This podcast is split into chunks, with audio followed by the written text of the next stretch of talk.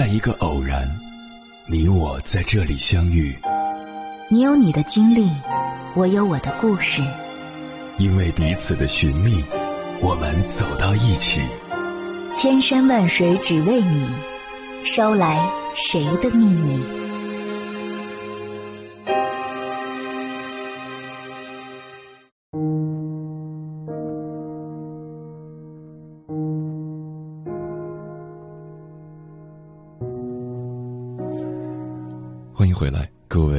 行者，这里是正在直播的中国交通广播心灵夜话栏目《千山万水只为你》，深夜不孤单，我是迎波，我要以黑夜为翅膀，带你在电波中自在飞翔。德国的奥斯维辛集中营对于囚徒来说是一场残酷的，去到那里就意味着死亡。《活出生命的意义》一书的作者犹太人维克多·弗兰克尔就曾被关押在这所集中营中，忍受了极端痛苦与炼狱般的折磨。书中描述了这样几个细节：第一个是关于作者本人的，当他刚刚到集中营的时候，被要求与其他的囚犯站成一排，接受一个监狱长的审视。他在监狱长快要走到自己面前的时候，尽全力抬起头，挺起了胸。虽然仅仅是一个不起眼的动作，但他知道这会令他看起来更精神些。虽然精疲力尽，虽然在那种被审视的情况之下没有任何能做的，但依然有选择。最后，也就是这种看似不起眼的选择，帮到了他。因为有精气神，意味着还有用武之地。而他身边的一个人则被指到了左边的队伍中去。他后来得知，所有被放到左边队伍的人都被推进了焚烧炉。在狱中，他有一个狱友，不管再苦再难的境遇下，每天晚上都会走到每个狱友的面前，向他们微笑，对他们问候。弗兰克尔明白了，即便是一个囚徒，也依然可以选择保持内心的自由，可以选择自己的行为来让自己活得更好。书中有句话令我印象非常深刻：生命在任何条件下都有意义，即便是最恶劣的情形下。集中营的生活不是困境，而是灾难。即便如此，包括作者在内的幸存者也依然不放弃对于生活意义的向往与追求，来获得内心的宁静与自由。困境之中，也许我们能做的很少很少，但也总是可以做些什么，来让我们变得更好一些。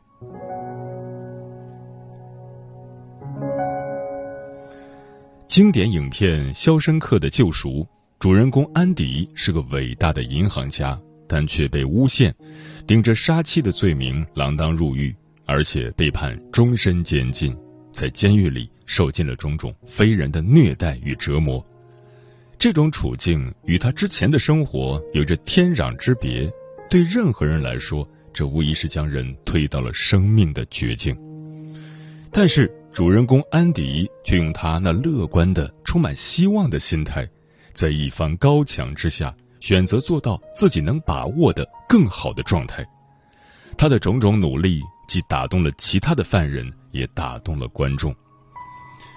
剧中有这样一个场景：安迪在狱中的播音室里发现了一张黑胶唱片，之后迅速把播音室的门全部锁上，将歌曲通过扩音器传递了出去。优美的歌声传遍了狱中的每一个角落，给灰暗的监狱中的犯人们带来了一抹色彩和一丝希望。尽管他知道自己将会为此付出惨痛的代价，安迪听音乐时的神情令人动容。即使是在门外狱警们合力威逼的情况下，他依然听得那样自在安然。即便是在暗无天日的灰色牢笼里。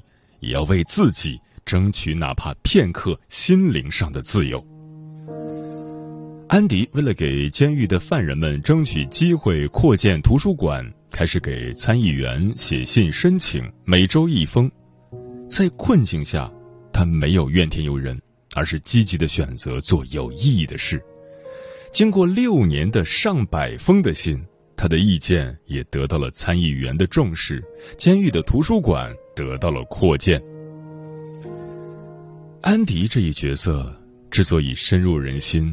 是因为他带给我们的心灵的震撼太强烈了，这种震撼一定是源于那种困难之中依然乐观不放弃的精神，即便被别人随意使唤，被束缚住了手脚，但依然不放弃自己，哪怕只是拥有心灵上的自由的权利。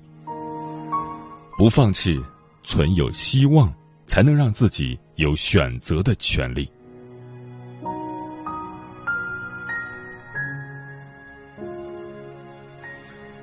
在现实生活中，也有不少身处困境但不放弃的人，靠自己的奋斗创造了生命的奇迹。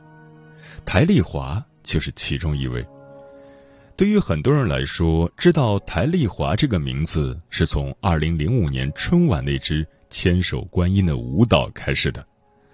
大气华丽的舞姿，金碧辉煌的舞美，至今想起依然让人目眩神迷，尤其是。当我们得知舞者聋哑人的身份，才知道那一夜的喧哗与热闹，出现在他们的世界，只剩下无声的喝彩。于是，除了震撼，我们的内心被感动和唏嘘充盈。当年感动中国给台丽华的颁奖词是：“你的生命本身就是一次绝美的舞蹈。”于无声处再现生命的蓬勃，在手臂间勾勒人性的高洁。一个朴素女子为我们呈现华丽的奇迹。如今十七年过去，台丽华在舞台上的身影渐行渐远，但是每当想起这个精灵般曼妙的舞者，很多人都不禁发问。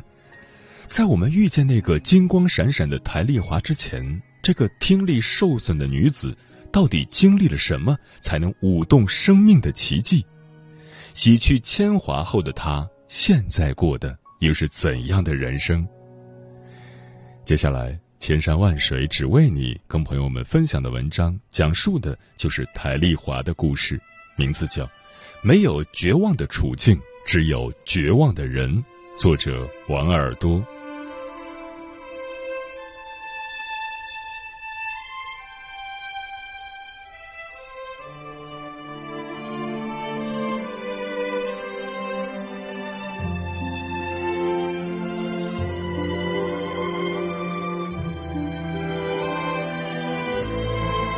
一九八一年，湖北宜昌，一所幼儿园里，孩子们正在玩蒙着眼睛变声的游戏，嘻嘻哈哈的欢笑声不绝于耳。忽然，老师和同学们发现，那个平时叽叽喳喳、仿佛小报幕员般爱说爱笑的漂亮姑娘台丽华变得异常安静。无论大家发出怎样的叫喊，她始终无动于衷。那一刻。大家焦急忧虑，但没有一个人想过，这个小姑娘再也无法从那个无声的世界逃离。台丽华并非天生失聪，出生时声音嘹亮，爸爸妈妈喊得又早又清晰。一切的不幸源于两岁时的一次麻疹，去医院查看后并无大碍，父母也没太过在意。可注射的一剂链霉素却出现了副作用，病好以后，谭丽华常常感觉耳朵疼，只是年幼的他并不清楚病因，甚至在失聪的前一刻，他都不觉得自己和其他小朋友有什么分别。直到有一天，他发现自己再也听不到小伙伴们喊他一起玩游戏，就连上学也不能和熟悉的同学在一起。那时，泰丽华才意识到，有什么东西正在从自己的身体里一点点失去。只是作为一个五六岁的小女孩，面对这一切，她甚至连痛苦都感知不到，就陷入了夜以继日的孤寂。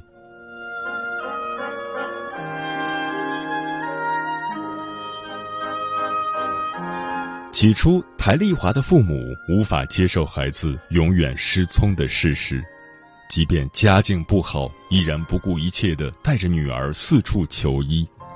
可得到的答复出奇一致的令人寒心，没有办法治疗链霉素的副作用导致的听力问题。万般无奈之下，父母不得不将达到入学年龄的台丽华转到特殊学校。原本他们只是希望能让女儿读书识字，未来少点坎坷，却不曾料到这一去竟为女儿撬开了一道命运的枷锁。台丽华永远记得那一天，刚到学校，孤零零的她站在操场上茫然无措。一位老师突然抓住她的手，将她带进了一间教室。老师一边弹琴一边敲鼓。象脚鼓咚咚的响，震动声通过木地板传到女孩的脚底。一种奇怪而自然的、有节奏的震动，刹那间传遍我的全身，感到一种从未有过的对另一个世界新奇的感知。我趴倒在地板上，用整个身体去感受这种声音。那时。他只觉得自己终于听到了声音，而且越听越觉得美妙，情不自禁的跟着节奏舞动起来。这一跳，台丽华的人生之舞就再也没有停下。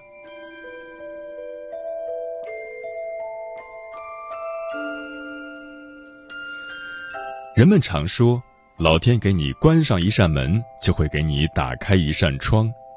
和舞蹈相遇。我们能想到的最美好的场景，一定是台丽华一路逆袭、华丽蜕变。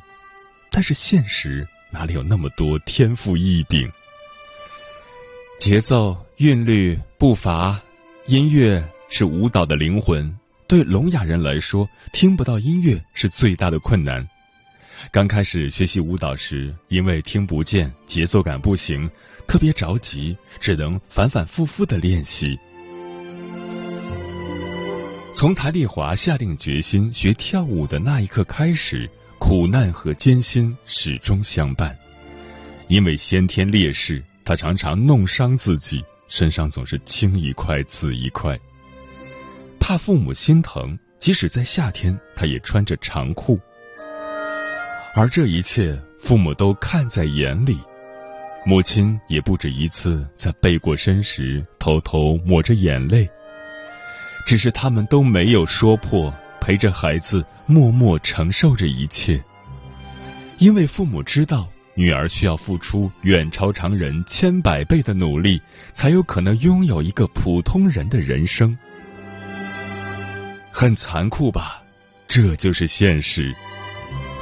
等到十五岁，台丽华好不容易凭借着自己的努力，在武汉市的舞蹈大赛中获奖。被中国残疾人艺术团选中，但是到团的第一天，他却收到了三连否定：压腿不到位，踢腿不到位，手位不协调。最后，原本安排他表演的三个节目，砍的只剩下一个群舞。这一次的打击对台丽华而言，远超过他的失聪。只是对于舞蹈的热忱，一次又一次将他从放弃的边缘拉回。他把自己关在排练室里，除了吃饭睡觉便是练习。基本功差，他就一个动作一个动作去磨，身上满是淤青，浑然不觉。听不到音乐，他就靠在音箱上感受震动，看着老师的讲解，背下每一个节拍。最后，他不仅留在了中国残疾人艺术团，还成功演绎了杨丽萍的那部经典之作《雀之灵》。看完台丽华的表演，就连杨丽萍也不禁感叹：“我创编并跳《雀之灵》这么多年，如果听不见音乐，我都不知道自己还能不能跳出那种味道来。而你竟然跳得这么好，真不简单。那一刻，台丽华笑了，笑容里有她一贯的乐观开朗，似乎又多了一份如释重负。两岁那年，长在台丽华身上的那道伤，正在慢慢愈合。这不是时间在抚平创痛，而是一个少女不停的追赶着时间给予自己的答案。也许生命注定有太多狼狈，但从废墟中亲手重建自己的生活，才是对自己最好的治愈。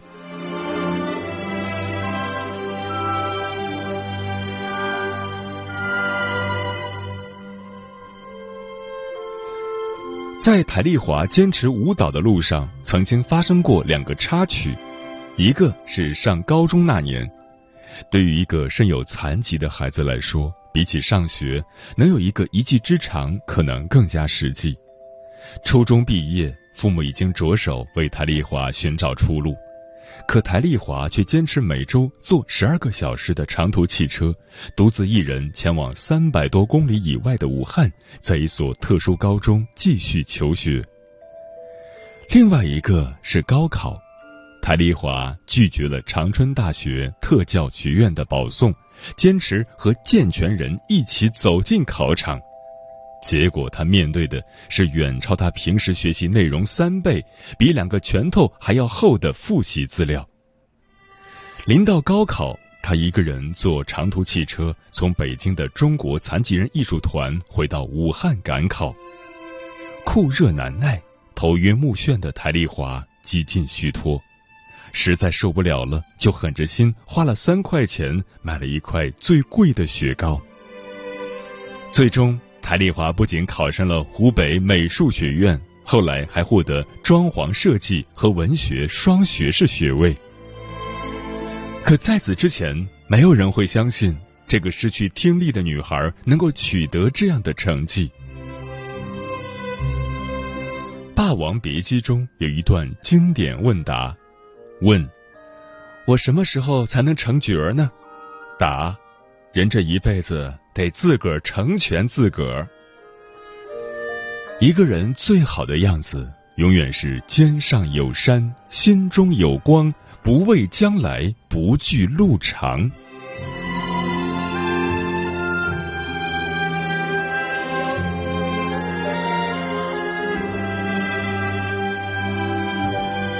舞蹈和学业上齐头并进，台丽华给自己写下这样一段注脚。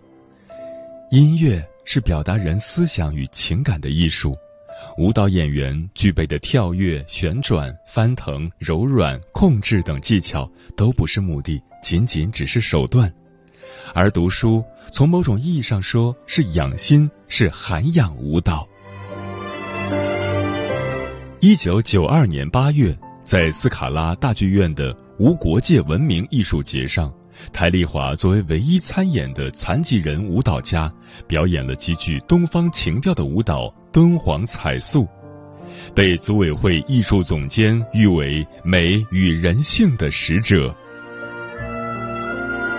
二零零零年九月，台丽华再次将《雀之灵》的巨型海报挂到了卡内基音乐厅。这里曾经挂满一百多年来在此演出过的世界著名艺术家的肖像及海报。那年，《雀之灵》成为唯一一幅来自中国的剧照。大家熟知的千手观音，更是早在二零零四年就在雅典残奥会的闭幕式上征服了全世界。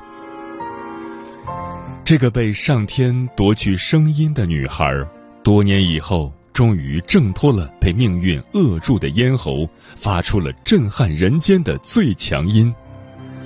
作为领舞，台丽华享誉海内外，但她不喜欢别人称呼她明星，婉拒了无数活动和代言，唯一不曾拒绝的是慈善和公益。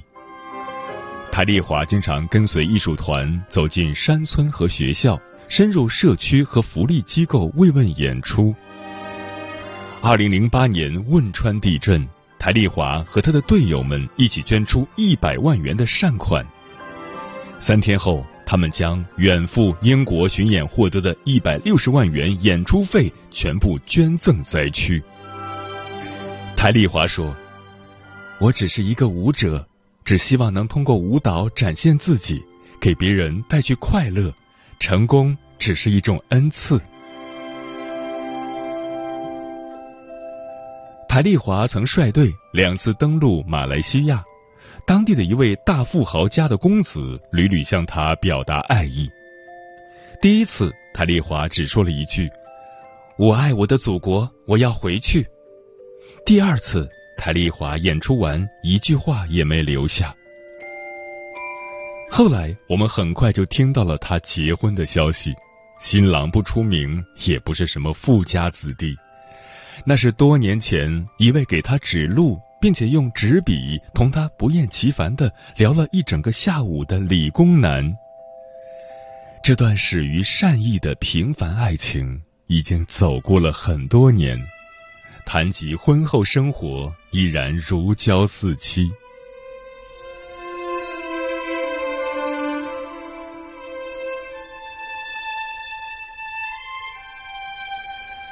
台丽华曾经这样告诫自己。其实，所有人的人生都是一样的，有圆有缺，有满有空。你不能选择你的人生，但你可以选择你看待人生的角度。如今已过不惑之年的台丽华，渐渐褪去了聚光灯下的耀眼，但是她依然还在不断的突破自己。台丽华如今的身份。是中国残疾人艺术团团长，中国特殊艺术协会副主席。他说：“现在我的梦想便是用我的全身心，用我的情感，用我的全部力量，带好我现在的每一个学生，让他们每一个孩子都能站在舞台中央，实现自己的梦想。”他把每一个学生都当成了自己的孩子。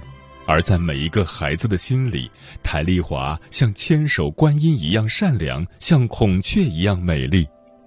因为台丽华给予他们的不仅是亲人般的爱，更交给了他们一盏点亮缺憾人生的灯。从他身上，我们看到了三句话：第一句，接受已发生的事实是克服不幸的第一步。人生在世，谁没有一点难处？人的成长就是接纳自己的不完美，并且笑着活下去的过程。第二句，别人不愿意死磕的，让我来偷偷死磕；别人没耐心修炼的，让我来精心雕琢。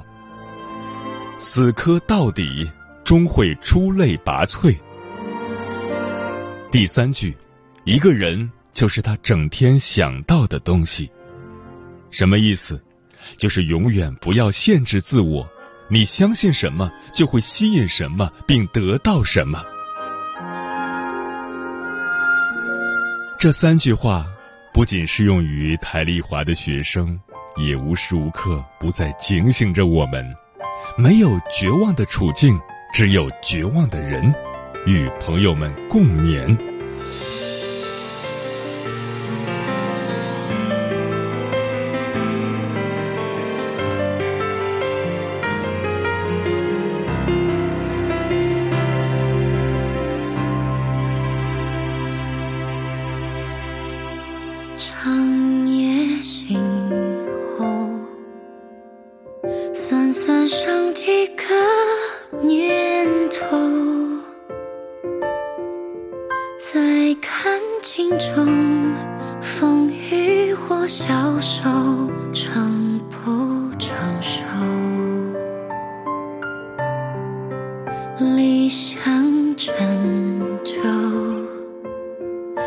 情意衰弱，极手。熬过一宿，再熬过一秋。数一数，你还剩几年可偷？你曾有趣，到如今再没有一次盼君。你曾放弃，只可惜背叛。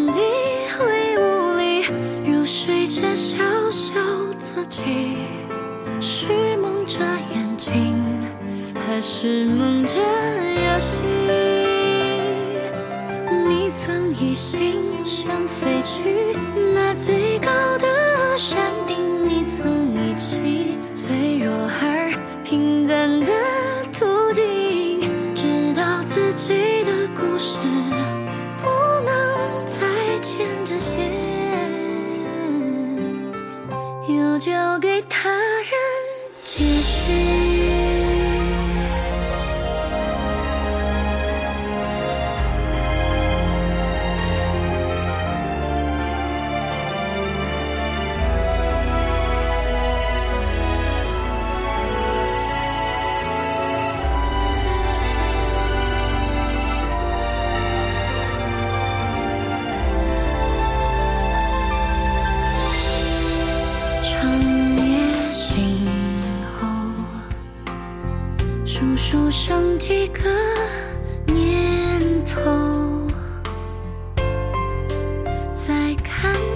中，风雨或消瘦，